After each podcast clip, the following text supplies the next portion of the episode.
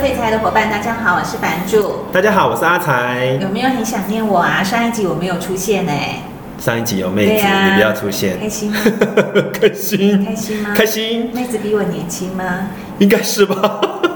不好不好说。说啊。对对，赶快进入今天的正题，我们今天要聊什你么？喜欢看书吗？我喜欢看书嘛，我还蛮喜欢看书的。那你从有记忆以来看的书，除了教科书之外，有没有哪几本书对你来说你印象最深，或者是你觉得最受惠的？呃，我觉得教科书先撇开不论的话，我对觉得我印象最深刻是我在高中一年级，呃，就是国三那个时候暑假读的那一本书叫《未央歌》。哇，你你是老人、啊我跟你讲，那本书影响我很深，因为刚好在整个暑假，怎么说嗯然后我没有做任何的规划嗯，哼从、那个童孝贤，然后就开始一路读到它结束的时候，嗯哼我觉得那个时候的、呃开始让我向往大学的生活。哦，所以你的大学是按照《未央歌》里面的剧情完全不是林北大学东里的工作， 完全没有享受到里面的任何娱乐。哦，那难怪你到现在还非常怀念他，我觉得因为非你常没怀有念过过《未央歌》里面那样子的生活。哦，没有，因为那时候我幻想大学生活就是要那样子，嗯然后想了很多，结果没想到我上大学的时候，学校是在一个。就是城内一个非常繁华的地方，然后是都没有那个什么宿舍，什么都没有哎。突然间好想唱歌哦，对，不要了，不要不要，你不行，你今天不行哦哦。好，对不起。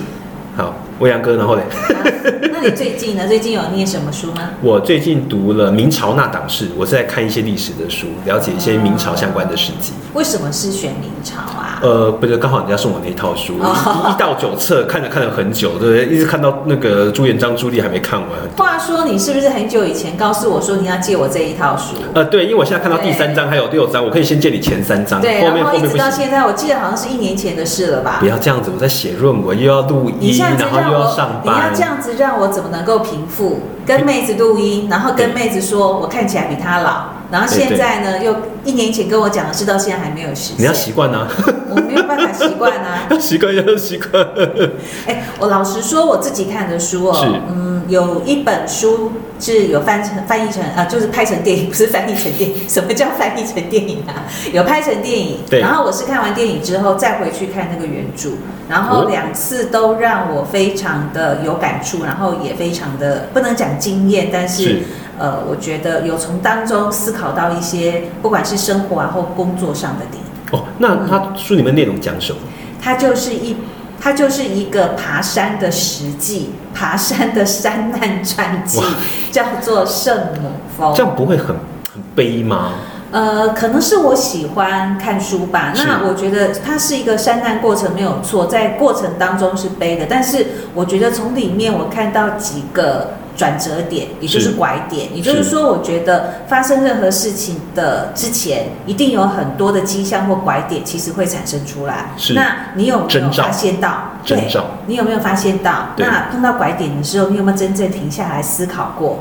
我觉得这个是我在看书跟电影当中所体会到的事情。影响这么深刻哦。嗯对那啊看完之后心情会好吗？看完之后心情好不好？我没有心情不好哎、是但是我还蛮崇拜翻译《圣母峰》这一本书的翻译作者，是，因为他翻得非常好。我们我们一般我不知你道是不是有没看过经验原文？呃，我没有看过原文，我先是看我看我先看电影嘛 OK 然后再回来看翻译的那个部分嘛。是对。那过去我的习惯就是，当我看到这个翻译的书的时候，我总觉得念起来 K K 不太顺，是但是他翻得非常好，了解。对，所以呃，嗯这么说好了，假如下次有一个一个你很喜欢的主题嗯哼，它同时拍了电影跟书，嗯，你会习惯，或者是你会想正要常应该是。我我会建议啦，哦，是如果你真的很喜欢的话，我会建议先看电影再看书。为什么？是因为你看完书之后，你就不会想要回去看电影。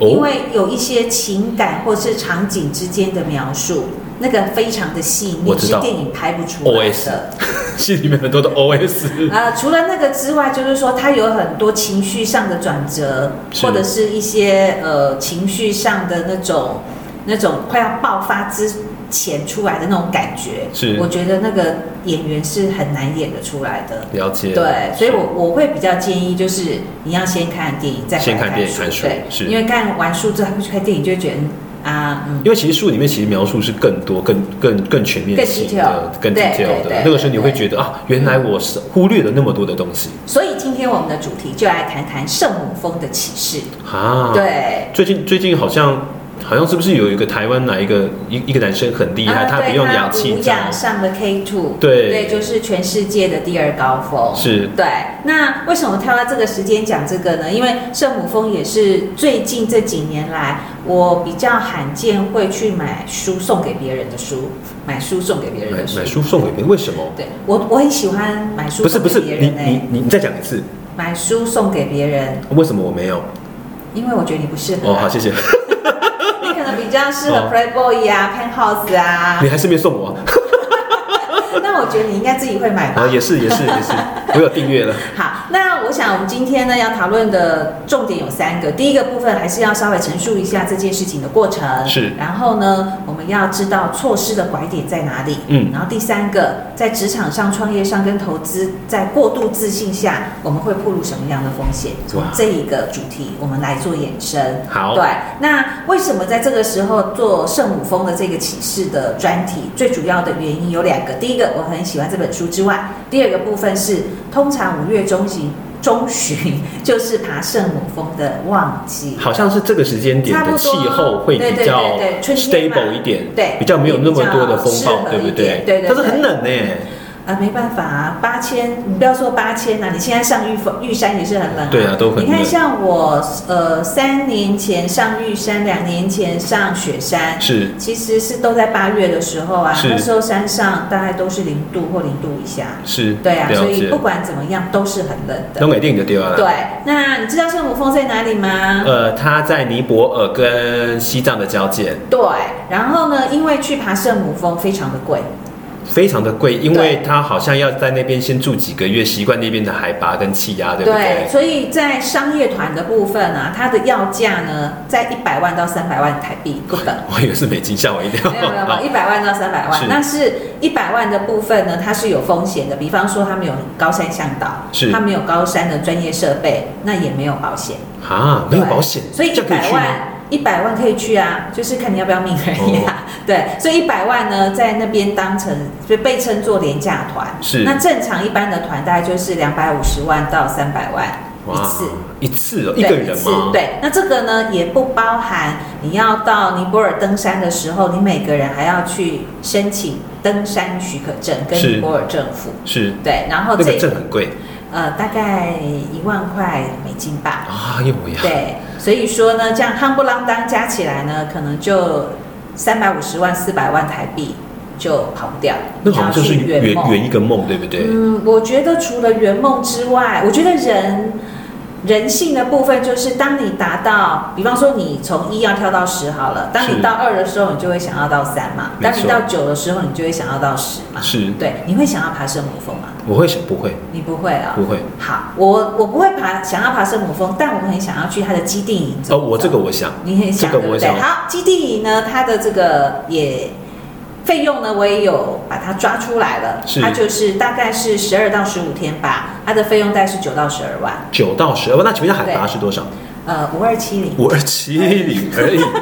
而已。你上过而已玉山吗？有上过对不对上过上过那还不到四千嘛，对不对？呃所以是当然是还要再多一千多，是对，差不多是这个概念。那你知道尼泊尔政府啊，每年从这些登山客可以赚多少钱吗？赚多少钱嗯哦？假如一个人可以赚到三十万美金的话，一年大概三千多个，大概就一千万吧。大概三亿美金。哇塞，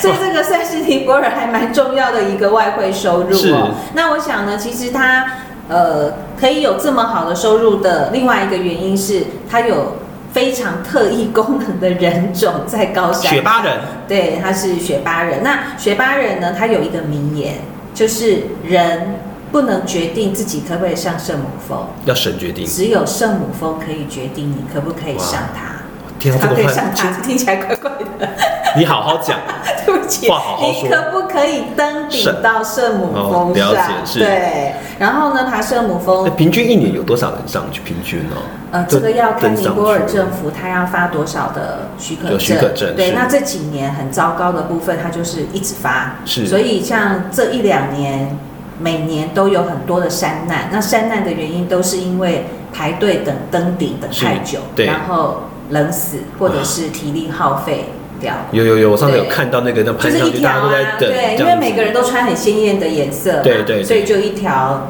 在那边。然后其实从他们呃基地营大概是五二七零嘛，是那基地营到圣母峰之间，它还会再加四个营地，是，对，就是第一第一营到第四营嗯好。像分别要待多少天嘛，对不对？对对对，然后呢，从那个基地营到圣母峰，其实它才十公里而已。啊可，是你要知道哦，其实人到了七千公尺以上的高度，即是便你背氧气筒啊，你大概走一步要喘四四次，哇就走一步要喘四次，走一步要喘四次，所以它前进的速度是非常超级慢的。的对，是然后在高山上，其实像我们都爬过三千公尺以上的高山，是其实山上我是不太能够睡着的。啊，对。然后你也要知道，如果当时候又有高山反应，我跟你讲，你会很痛苦。你不够累，我我我跟你我跟你讲，太累反而也睡不着。不会，当你累到极致，你就会睡得着的。对，然后就醒不 来。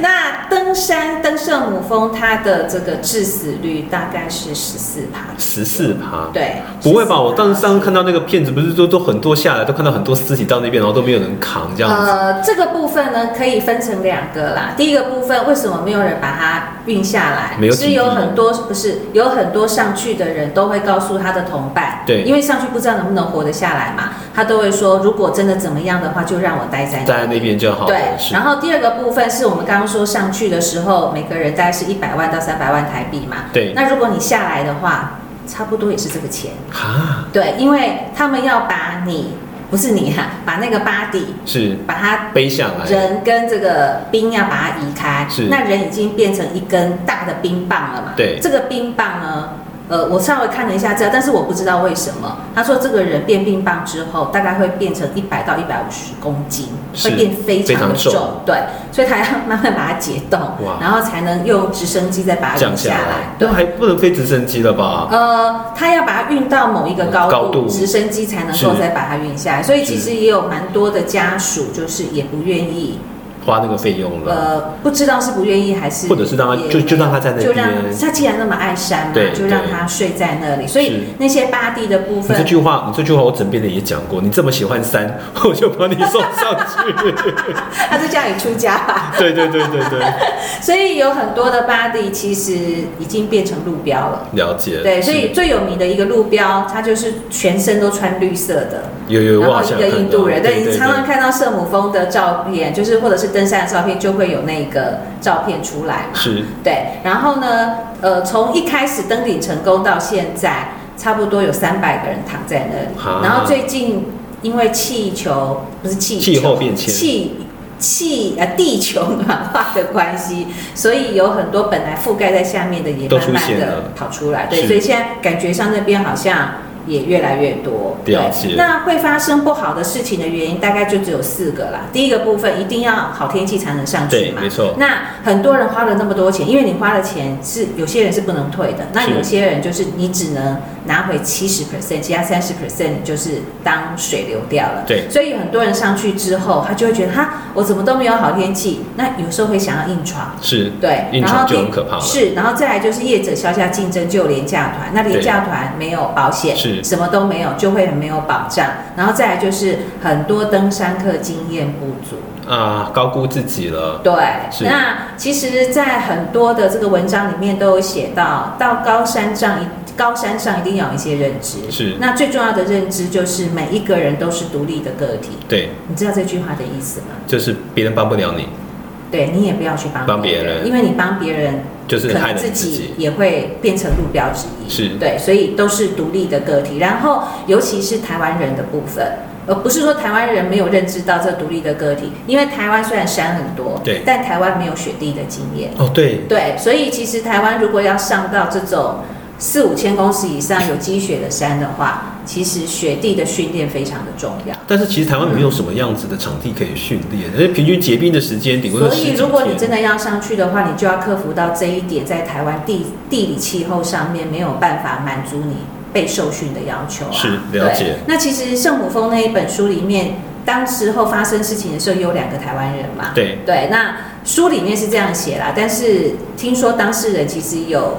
说里书里面写的可能不是他真正的状况。那书里面是写说，这两位台湾人呃，在那次的过程当中是要登顶之前才在问人家说，请问我选地的钉鞋怎么穿？怎么可能？然后我的兵符要怎么用？这是书里面写的。对那所以我，我是觉得台湾确实没有那个环境。对，所以如果你真的要上山，一定要做好先前的准备。那先前准备要多久呢？就是每天爬山很厉害的人说。他已经很厉害了，他说要六个月。哇那像一般人真的要上去的话，大概要做两到三年的事先准备，你才有可能真正的上去。而且还要年轻的时候哎、天哪！年轻的时候，哎呦喂、尼泊尔政府有规定，六十岁以下，十十六还是十八岁以上，是对这段时这个年龄层的人才才可可以以上上去，对，所所以以大家就不行了。才哥你要加油哦不。是版主，你没机会喽。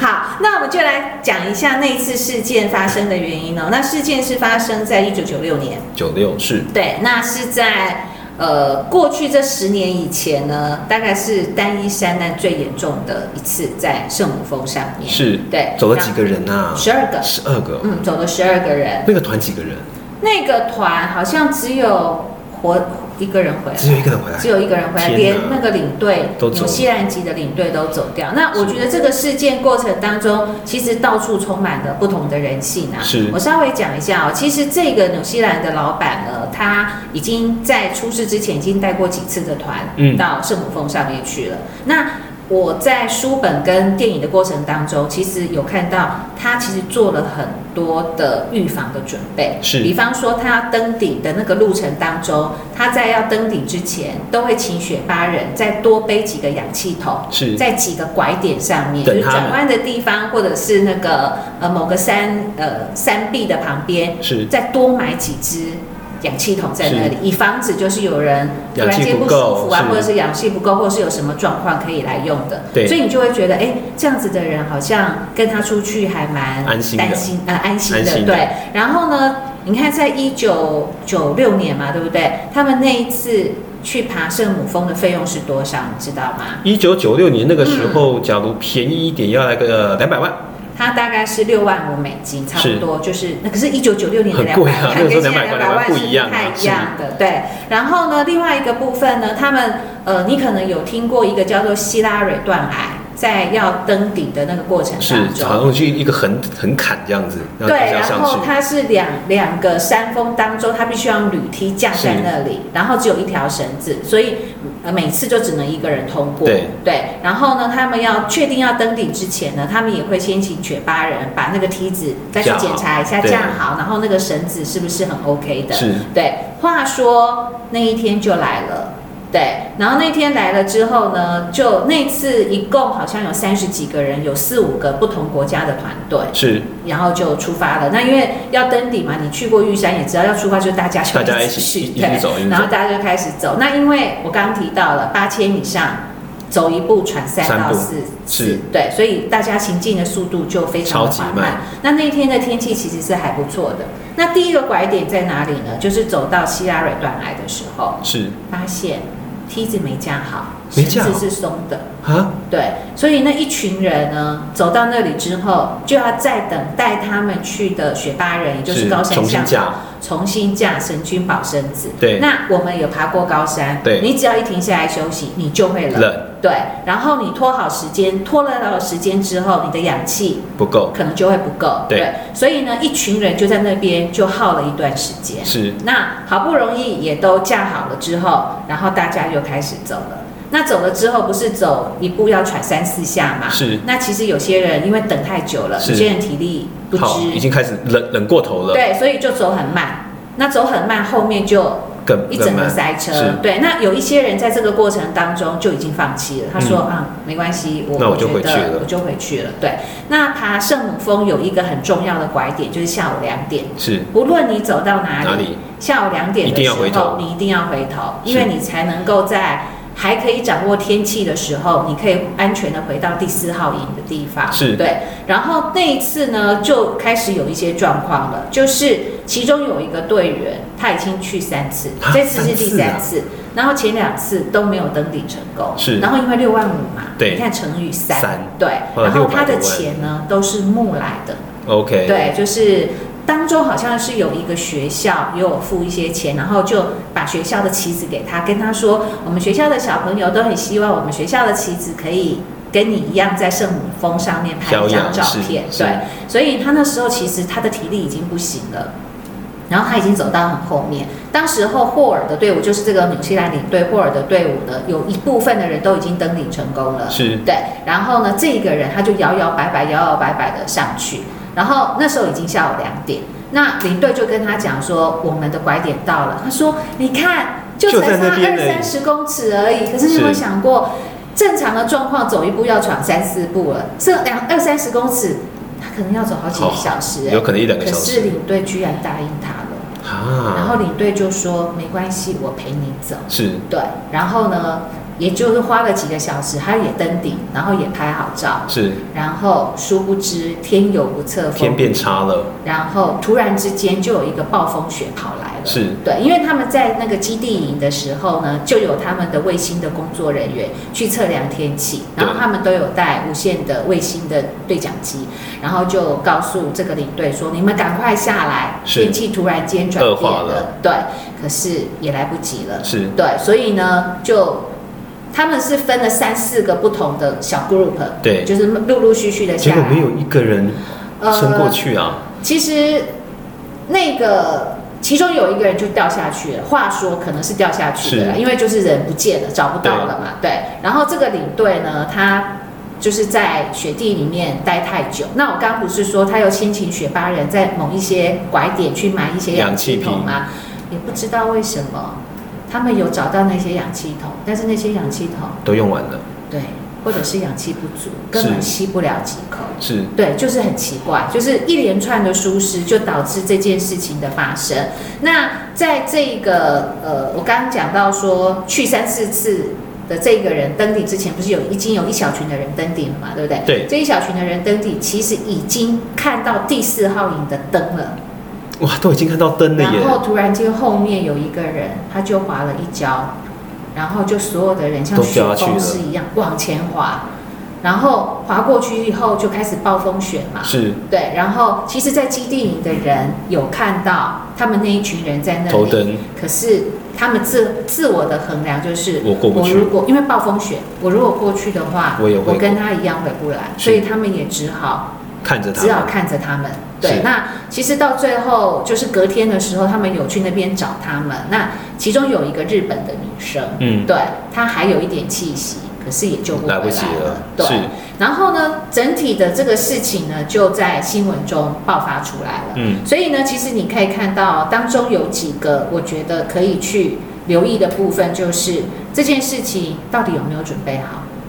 希拉蕊断崖的梯子跟绳子，是还有就是，你是不是太相信别人了？嗯你叫学巴人去放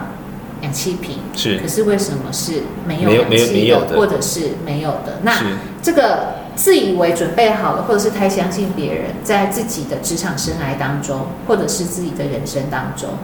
我们要怎么样去？不能说我不要，永远不要相信别人，是但是你是不是要有另外一个的备防御案机制，要有或者备是案备案？真的对对，因为这个是攸关生命嘛。是对，而且那个是全世界最高的高峰，它的一个环境跟它所要具备的一个一一个状况，其实是最严谨的。没有错，对，所以我觉得这个部分是我们可以深思哦，在我们面目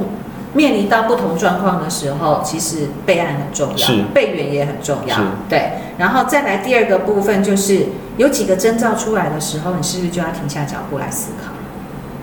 哇，这个这个很难呢。对，这个就是很难。这个像前两很天难我欸读到一本书哦，他就说，其实，在投资理财的过程当中，你设定目标赚到多少钱这件事情不难。不难比方说，我想要赚一亿，我想要赚两亿，是难不难？不难、啊。不难。对，当你达到目标之后，最难的是什么？你要不要停止哇？就像我们前两集在讲比尔黄，对，他已经有一百五十亿美金了耶。可是你要叫他停止吗？没有啊，他一百五十亿美金就是因为杠那杆而我来的我呀那我们这几天要不要跳出来叫那些散户不要再当冲了？ 你不要挡人财路好不好？对啊，我总觉得那种当当日的成交成交量六六六千七百亿，对然后当冲三十七趴，嗯然后我去券商的时候，你知道那些姐姐们都告诉我什么吗？我跟你讲，三十多年来，我有两个客人跟我了三十年，嗯，好久没有来了，最近都出现了。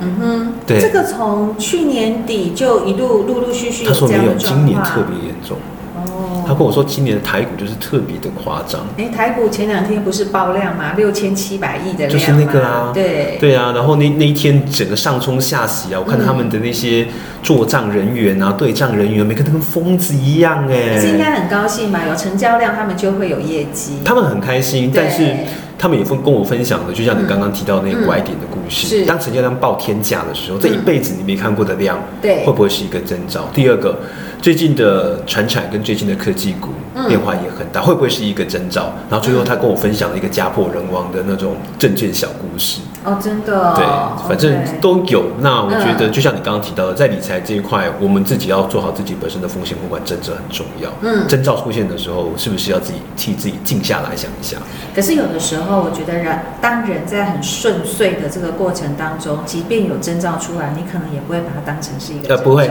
不会对，，不所以会。我觉得这个很可惜。但是你要这样，我们每一个人在整个路程，所谓的路程，就是我人生的这个过程当中，时时刻刻保持一个高度的警戒，这也很难。嗯，这个也活得太辛苦了。对，但是老实说，那个征兆其实不止一个。对那最后一定会有一个很大的拐点，就是是你在这里还不怎么样，你可能就会怎么样了。是可是有的时候，因为自己善轻良忽了仁慈的心，是对，或者是轻忽也有可能，或者是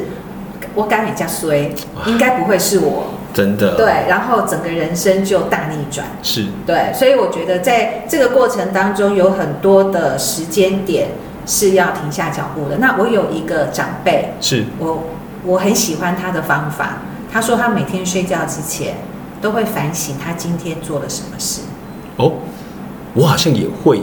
但是我只会反省今天有哪些事情好好笑啊， 再笑一下。我以为你只会反省我今天到底吃了多少东哎，这西个。也是啦，下次这个打勾那个不要再去吃了踩雷。真的，真的，真的，真的，真没有，的。就是他的方法很好啊，他是他就会说，嗯，那我什么事情如果怎么样做的话会更好？那是我都会问他，因为他在公司担任一个要职嘛，是那我就会说你会不会就是公司的事情很烦？他说当然有时候会，但是他因为这个每天有反省的这个习惯，所以他当反省完之后，他觉得，嗯，我那天的做法。这样做之外，没有更好做法的情况之下，他就会对有一些事情释怀了呃，我觉得有时候真的要放过自己。啊。对了，要放过自己对，放过因为你自己嗯一直反复去想的一些事情，其实改变不了什么。那假如是这样子的话，没有更好的做法，那就放过自己。那你会当机立断吗？我会当机立断吗？什么意思？就是当拐点出现的时候，我不会，我觉得我还没有到那么的有魄力，我必须这么说。哎，那个要很有勇而且气。很有勇气，你知道要决定一件一件事情，就像我们上次去爬山，嗯，要决定要撤退这件事情需要勇气的耶。虽然我从一上山就打算要撤退了，因为看到雨 这么大，哎，可是这时候不得不坐直挺胸，告诉你，是那一次决定撤退的人是我。是不是？因为因为第一个可能自己也不是主办，你就想说自己就跟在后面要不要撤退，其实我都好，这个你知就道吗？是这很难呢、呃，我觉得在这边也要奉劝大家，就是不论是爬山或任任何事情，就是一整个团队哦，你只要觉得你自己能力可能已经不够了，千万不要跟到最后才说，是因为有可能会拖垮来不及整个团队。来不及。对，那我稍微讲一下我们上一次这个爬山的经验，因为我们其中有一个小妹妹，对她很可爱，是然后她也很怕拖累大家。